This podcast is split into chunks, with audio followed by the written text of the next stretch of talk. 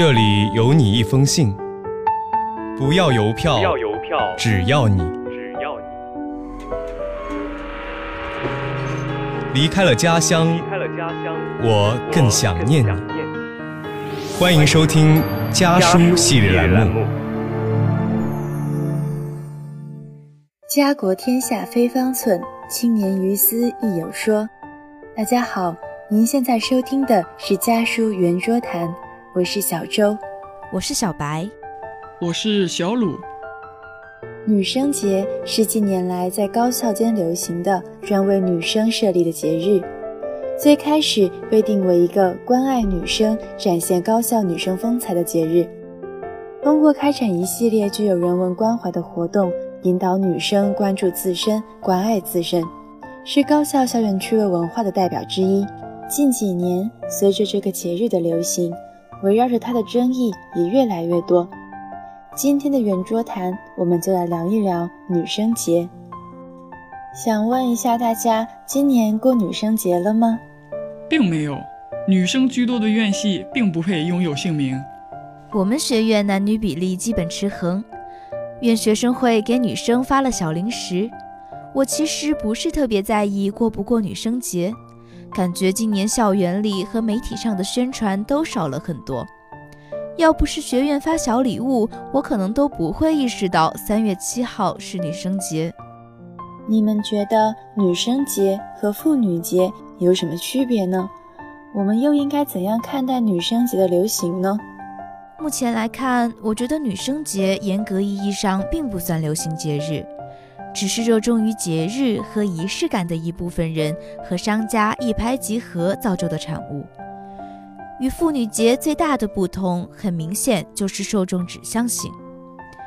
女生节的流行，除了商家对商机的经营以外，跟受众的意识也有很大关系。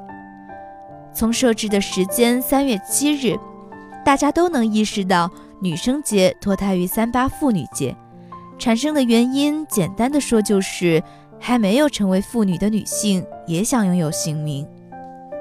女生节呢是一个很年轻的节日，是中国的年轻女性们独创的一个节日，也是女性认可和强调自身性别的一种方式吧。而妇女节它是一个国际性的节日，过女生节的人呢，年龄一般都会比过妇女节的人小。我觉得女生节的流行是年轻女性愈发强调自身存在和追求社会中平等地位的一种表现吧。但女生节的流行似乎导致了人们对妇女节的忽视，甚至是错误认识。在女生节的光芒下，越来越少的人知道，其实妇女节是为了纪念妇女在政治、经济和社会等领域中做出的重大贡献而设立的，同时也是对女性争取平等权利所做出的巨大牺牲和伟大贡献的肯定和纪念。我注意到，大家潜意识里都把年轻女性和妇女区别开来了。很多人认为妇女听上去很老，不好听，这也是妇女节渐渐被人们遗忘的原因之一。你们又是怎样看待“妇女”这个称呼的呢？妇女这个词总是跟婚姻、家庭、性联系在一起，这势必造成妇女群体的两个标签：束缚、年老。而这两个标签恰恰就是女性最不喜爱的。你怎样看待从女生节到女神节，再到女王节这样对节日称呼的迭代？作为女生，你希望被怎样称呼呢？没有什么特别的想法。时代在进步，社会在发展嘛，思想和文化当然也要跟上。这样的迭代其实也是会有周期性的。再过很多年，旧的称呼又会变成新的流行。我的话，喜欢被称作女生，平凡但又不普通，有最美好的生活，也不忘有颗少女心。这种迭代可以理解为对女性的定位的迭代，更准确的来说，应该是女性对女性自己渴望的定位的一个迭代，一定程度上是女性群体地位提升、权力壮大的一个体现。就我个人而言，女生是正常称呼，女神和女王都是一种赞美。虽然我也乐意接受，所以这三种称呼我是都可以接受的。国际妇女节和校园文化活动女生节是两个不同维度的节日。国际妇女节是对妇女追求女性解放运动的纪念与赞扬，它是具有国际意义的伟大节日。女生节虽然没有神圣的历史含义，但它也是社会发展的产物，本意也是想赞扬新时代女性的优良品质。她们的存在都有其合理性。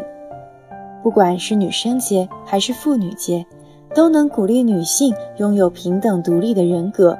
使社会更加了解女性，而不是在消费主义至上的环境中固化对女性的刻板印象。好了，这一期的圆桌谈就到这了，感谢大家宝贵的思考，我们下期再见。离家的路很短，回家的路却很长。本期家书栏目到这里就要和您说再见了，下期将继续由我的小伙伴。为您带来关于家书的那些事儿。请不要灰心，你也会有人妒忌。你仰望到太高，贬低的只有自己。别荡失太早，旅游有太多胜地。你记住，你发与你庆祝转机。慰藉自己，开心的东西要专心记起。啦啦啦，爱护自己是地上拾到的真理。写这高贵情书，用自言自语作我的天书。自己都不爱，怎么相爱？怎么可给爱人好处？这千斤重情书，大树，没有他倚靠，归家也不必。雨。